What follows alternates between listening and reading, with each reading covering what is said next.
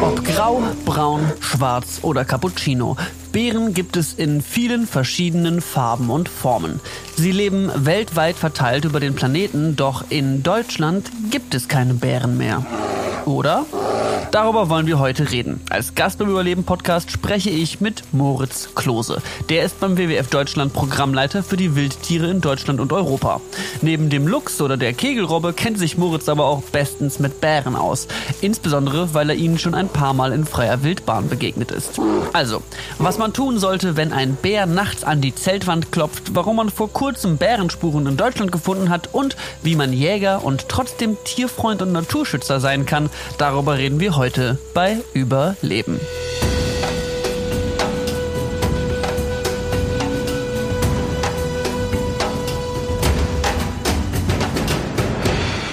Okay, und damit begrüße ich auch direkt heute Moritz Klose. Der ist Programmleiter beim WWF Deutschland für das Programm der Wildtiere in Deutschland und Europa. Äh, Moritz, hallo, wie geht's dir? Hallo Niklas, grüß dich, gut geht's. Ja, schön. Schön, dass du Zeit hast für dieses Gespräch. Äh, du, wie kommt man dazu, Programmleiter für die Wildtiere in Deutschland und Europa zu sein? Was hast du da für eine Entwicklung hinter dir? Wie bist du dazu gekommen? Ja, ich habe mich eigentlich schon immer für, für Tiere, für Pflanzen, für Natur und für Naturschutz interessiert und ähm, war viel draußen unterwegs immer und habe dann irgendwie gedacht, okay, wie, wie komme ich da, wie mache ich da jetzt einen Beruf draus? Und dann habe ich Biologie studiert, ähm, habe da viel gelernt ähm, und dann habe ich äh, direkt ja als Naturschützer angefangen beim NABU, habe da im Wolfsprojekt gearbeitet und alle Aktivitäten zum Wolf koordiniert. Und wenn man ähm, wenn man viel mit dem Wolf arbeitet und lange mit dem Wolf arbeitet, wird man aber irgendwann traurig, weil der Wolf ist ähm, natürlich toll, dass der zurückkommt, aber äh, du weißt es vielleicht, man, man, man erfährt so viel über den Wolf aus der, aus der Presse und das sind immer sehr viel negative Schlageilen und das ist irgendwie nicht so wirklich aufbauend und da hat sich dann die Möglichkeit denken beim, beim WWF, äh, ja, dass ich mich auch noch um andere Wildtiere kümmere, nicht nur um den Wolf, sondern auch um Luchs, Elch, Wiese und Kegelrobbe. Und die Chance habe ich ergriffen. Und jetzt kümmere ich mich um eine ganze Reihe von zurückkehrenden Wildtieren, die alle unseren Schutz brauchen um mal generell vielleicht die Leute vorne auch abzuholen, warum ist es wichtig, Wildtiere wieder in Deutschland zu haben? Also ich meine, ich freue mich persönlich, dass ich aus der Haustür rausgehe und kein Wolfsrudel vor mir steht, wenn ich in die Tram einsteigen möchte. Aber warum wollen wir so Tiere wie den Wolf wieder in Deutschland haben?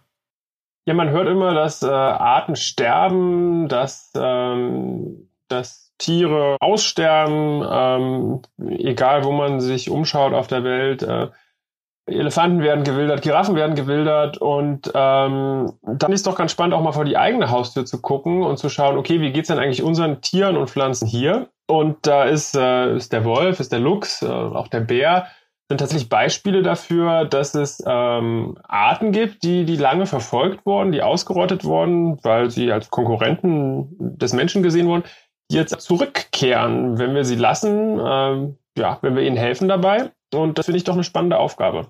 Klar, du erwähnst gerade den Wolf, da gibt es natürlich äh, gibt's Konflikte, aber ich denke, da gibt es auch Lösungsmöglichkeiten für diese Konflikte. Und du hast gerade schon mal kurz den Bär angesprochen, auf den wollen wir uns heute so ein bisschen konzentrieren in der Sendung. Bären gibt es gerade nicht wirklich in Deutschland, oder? Es gibt einen Bären vermutlich, der ähm, letztes Jahr zum ersten Mal aufgetaucht ist.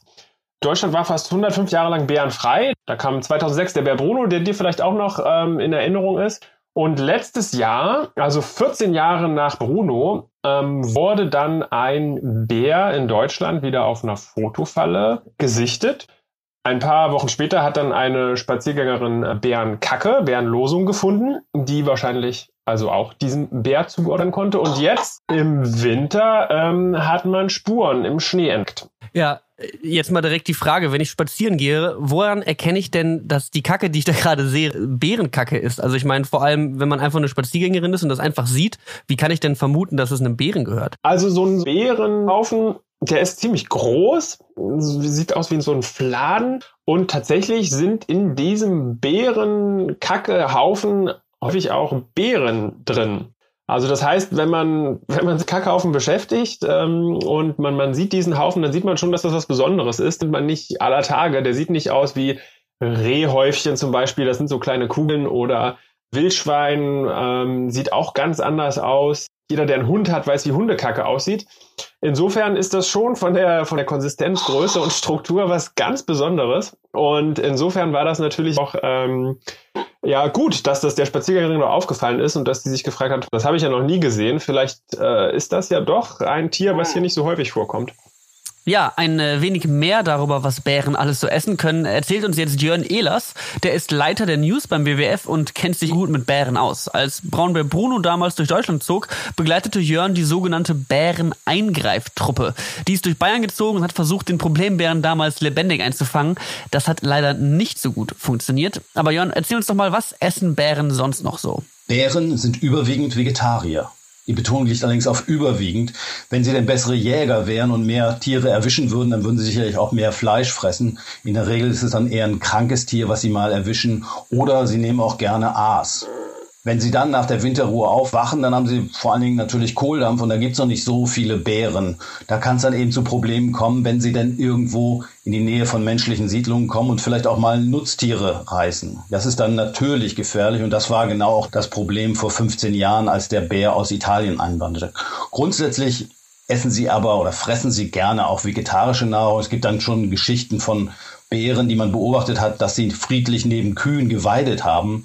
Ähm, aber sie nehmen eben auch andere, äh, andere Nahrung zu sich. Müll ist zum Beispiel immer ein Problem. Das heißt, äh, sie gehen gerne an Mülleimer. Wir kennen auch diese Bilder von Eisbären, die zum Beispiel, weil sie nichts zu fressen finden, auf Müllhalden sich ernähren. Das macht es natürlich dann immer gefährlich, weil da dann auch Menschen sind. Das ist bei Braunbären ähnlich.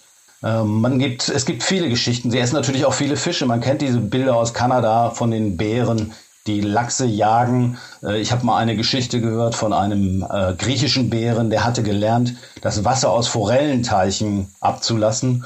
Äh, der hat so lange auf dem Abfluss rumgehämmert, bis dann das Wasser auslief und anschließend äh, die Lachse oder in dem Fall waren es Forellen gefressen. Grundsätzlich ist aber so, dass die äh, Ernährung von Bären zu 80 Prozent tatsächlich aus Pflanzen besteht. Sie sind also nicht wie Eisbären, die eben keine Pflanzen finden, reine Fleischfresser, sondern Flexitarier mit einem hohen Anteil von vegetarischer Ernährung. Gut zu wissen, was bei den pelzigen Raubtieren alles so auf dem Speiseplan steht. Ja, wieder zu dir, Moritz. Jetzt hat man Bärenspuren im Schnee entdeckt. Das verwundert mich. Ich dachte immer, im Winter halten die grundsätzlich Winterschlaf. Ja, das ist äh, nicht unüblich, dass Bären, ähm, die eigentlich eine Winterruhe halten, also keinen Winterschlaf, die stehen auch ab und an mal auf. Sei es, dass sie mal groß oder klein müssen oder vielleicht haben sie doch ein bisschen Durst oder ein leichtes Hungergefühl oder sie merken, dass sich die Temperatur vielleicht ändert oder irgendwelche Witterungsverhältnisse ändern. Also die haben nicht so einen tiefen, festen äh, Winterschlaf wie Murmeltiere jetzt zum Beispiel, sondern die, die wachen tatsächlich mal auf. Das ist also nicht unüblich. Okay. Und du selber hast natürlich auch schon mal, was heißt natürlich, du hast schon mal persönlichen Kontakt mit Bären gehabt in freier Wildbahn. Erzähl doch mal, wie muss ich mir das vorstellen? Wie ist das abgelaufen? Ja, ich hatte tatsächlich äh, zweimal schon Kontakt äh, mit Bären. Äh, das erste Mal vor ein paar Jahren in der Slowakei. Da war ich mit einer Gruppe von, äh, von WWF-Jugendlichen und wir wollten uns mal angucken, ähm, wie die Slowaken mit den Luchsen umgehen. Ähm, und äh, in der Slowakei gibt es nicht nur Luchse, da gibt es eben auch Bären und Wölfe. Und da bin ich eines Morgens joggen gegangen und bin dann tatsächlich auf ein Bärenjunges gestoßen. Das war erst wenige Wochen, Wochen alt und die Mutter nirgendwo in der Nähe und ich dachte mir erst, wow, ist das ein, ist das ein Fuchs? Aber nee, das war tatsächlich ein Bär. Und das war natürlich ein krasser Moment und naja, ich äh, bin dann bin dann erstmal zurückgegangen und mich umgeschaut, ähm, weil ich ja wusste, okay, das ist jetzt eine potenziell gefährliche Situation, weil Bärenjungen ähm, eigentlich nie ohne Mutter anzufinden sind und ähm, Bärenmütter sind natürlich sehr, ähm, ja, die wollen ihre Jungen verteidigen. Ähm, ich habe die die Mutter nicht gesehen und ähm, dann ja hat's gerattert und gerattert im Kopf und dann bin ich einfach in einem großen Bogen an den Bären vorbei und ähm, ja, wollte dann eigentlich weiter joggen und irgendwo einen ganz großen Bogen zurück machen. Das Dumme war nur, der Weg ging die ganze Zeit einen Berg hoch, einen Berg hoch und immer hoch und es gab keinen anderen Weg, irgendwie da wieder runterzukommen von dem Berg. Das heißt, ähm, ich musste dann auch wieder zurück. Und auf dem Rückweg äh, habe ich es dann schon, je näher ich den Bärenjungen kam, äh, habe ich es irgendwie da im, im Unterholz rascheln gehört und trampeln gehört. Ich dachte mir schon, oh Gott, äh, puh, äh, vielleicht ist Mama Bär doch nicht so weit weg. Und äh, als ich dann an der Stelle vorbeikam, war das Bärenjunge noch da, aber die Mutter habe ich tatsächlich nicht gesehen. Das, äh, das passiert häufig in Rumänien, in den Karpaten, dass Bärenjungen, ähm, dass man die antrifft, dass es Bärenweisen gibt. Zum Beispiel, wenn die Bärenmütter aus ihrem Winterschlaf aufgeweckt werden, durch Forstarbeiten gestört werden oder gewildert werden, äh, dann trifft man halt auf, auf junge Bären. Das ist also gar nicht so unüblich. Und ähm, was jetzt aus dem Bärenjungen dort dann passiert ist, weiß ich leider nicht. Ich weiß allerdings, dass sich die Kollegen äh, vom WWF Rumänien, die unterstützen eine Bärenwaisenstation. Äh, die ist so einzigartig, die gibt's äh, in, in Rumänien und da werden eben junge Bären ähm, ohne Mütter, die werden aufgezogen unter ganz strengen Regeln. Man will natürlich nicht, dass die Bären in Kontakt mit Menschen kommen. Die sollen sich ja nicht an den Menschen gewöhnen. Nicht, dass sie mal zu sogenannten Problembären wie Bruno werden. Und die werden dort so lange aufgezogen, bis sie ja, jugendlich sind, junge Erwachsene sind und dann werden sie wieder freigelassen. Wenn ich jetzt mal in die Situation komme, dass ich in Rumänien joggen bin und ein Bärenjunges im Wald sehe, gibt es da irgendwie ein Protokoll oder irgendwas, was man befolgen sollte, wenn man solchen Tieren in der freien Wildbahn begegnet? Ja, du solltest auf jeden Fall größtmöglichen Abstand halten und ja, man sollte sich den Bären nicht versuchen zu nähern. Ist natürlich eine spannende Situation. Aber es ist wirklich eine äh, potenziell gefährliche Situation. Vor allen Dingen, wenn Bärenjungen da sind, äh, dann sind eben die Bärenmütter in der Regel nicht weit. Man sollte tatsächlich versuchen, sich langsam zurückzuziehen, vielleicht auch auf sich aufmerksam machen, äh, denn häufig entstehen tatsächlich Unfälle mit Bären dort, wo äh, sich der Bär entweder angegriffen gefühlt hat oder wo er überrascht wurde. Also ich war, letztes Jahr war ich auch in, in Alaska, hatte dort auch einige Bärenbegegnungen und da ist es tatsächlich so, dass, ähm, ja, dass man einfach auf sich aufmerksam macht, wenn man da zum Beispiel wandern ist, wenn man da unterwegs ist. Viele haben auch ein Glöckchen bei sich oder singen oder unterhalten sich, weil du willst natürlich nicht äh, auf einem Wanderweg unterwegs sein und dann um eine Kurve und auf einmal steht dann Bär. Das endet dann potenziell gefährlich. Was da üblich ist in, in Nordamerika, da hat man auch Bärenspray dabei. Das ist also Pfefferspray, das sprüht äh, sechs bis zu zehn Meter ähm, und kann einem im Notfall vielleicht weiterhelfen. Du hast es gerade angesprochen, du warst in Alaska und bist einem Bären begegnet. Was war das für ein Bär und was war das für eine Situation? Ist das nicht auch gefährlich? Ja, ich war in Alaska im Katmai Nationalpark. Äh, das ist tatsächlich ein Flecken Erde, wo es die höchste Braunbärendichte gibt auf der ganzen Welt.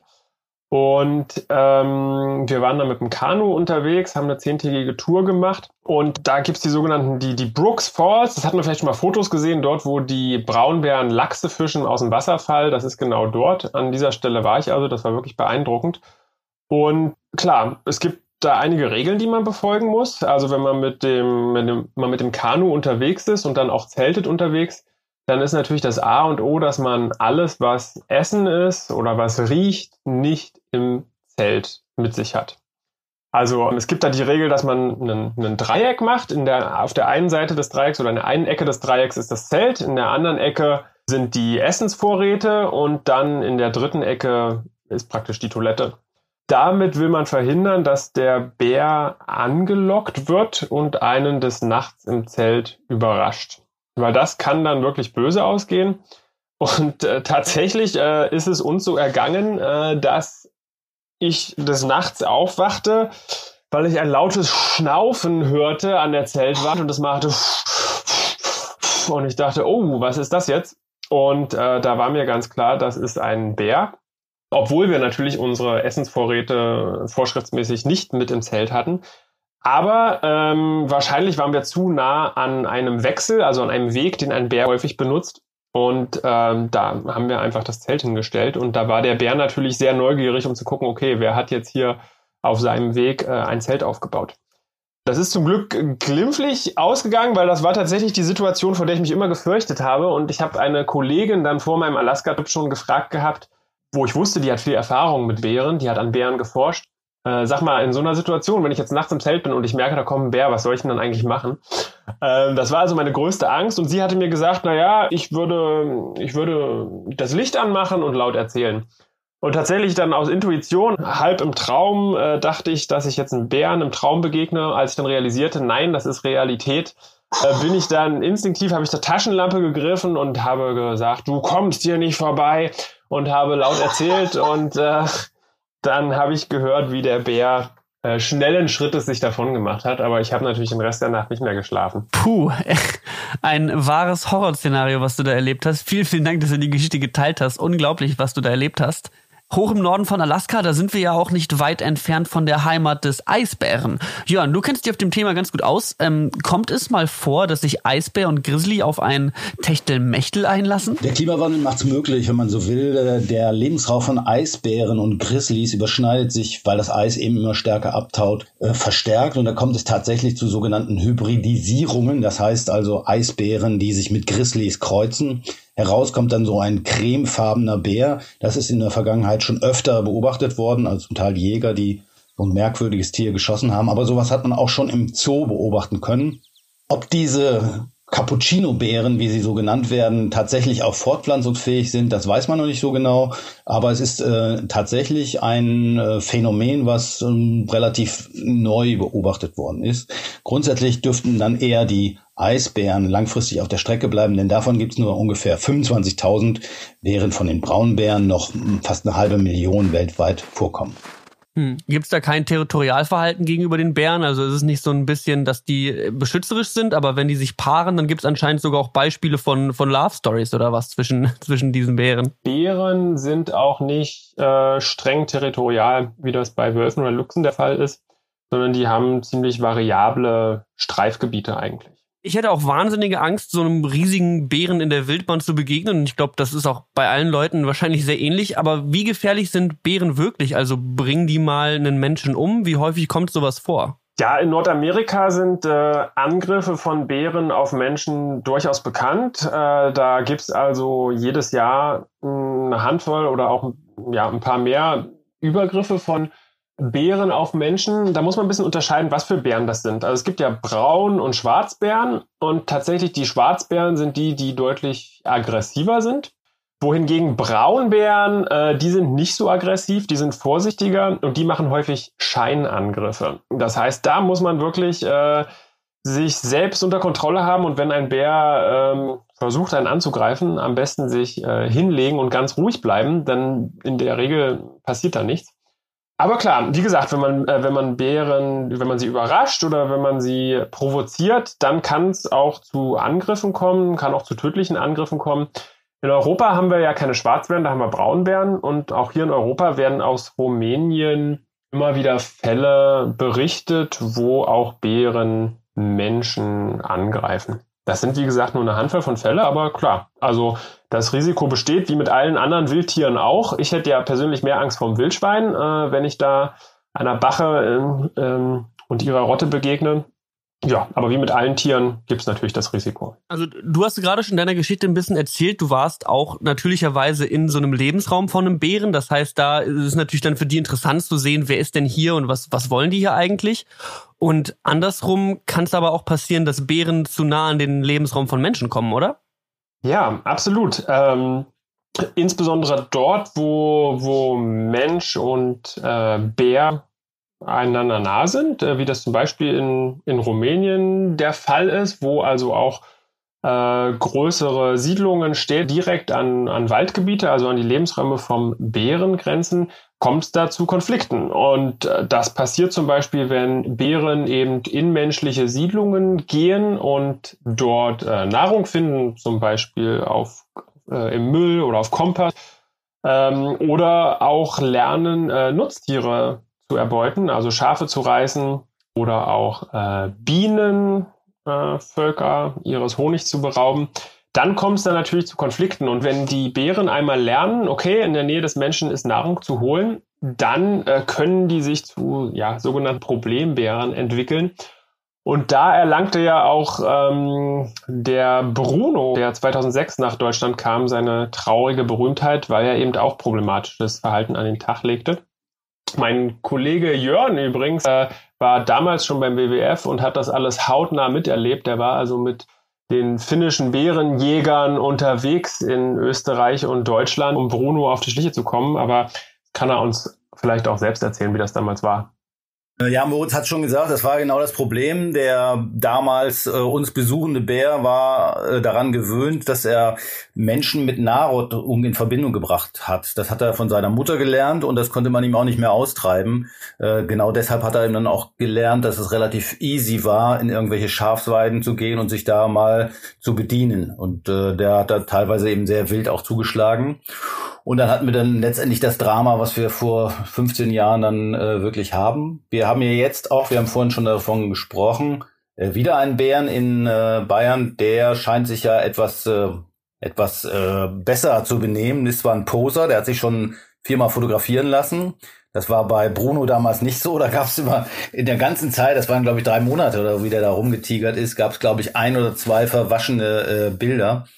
Äh, das scheint aber diesmal weniger problematisch zu sein und äh, ja, viele Konflikte oder Unfälle passieren eben auch aus der Unachtsamkeit oder der Fahrlässigkeit von Menschen, die eben äh, nicht sehen, das ist ein wildes Tier, das soll man in Ruhe lassen, sondern finden das süß und füttern ihn. Das funktioniert vielleicht ein oder zweimal und beim dritten Mal schnappt dann doch zu und dann hat man genau das, was man nicht haben will. Also wir sehen mal wieder, dass das ein ganz, ganz schmaler Grad ist zwischen Mensch und Tier, dass wir Freiraume lassen müssen, aber auch nicht mit den Tieren interagieren, um eben uns selber und auch die Tiere vor uns zu schützen.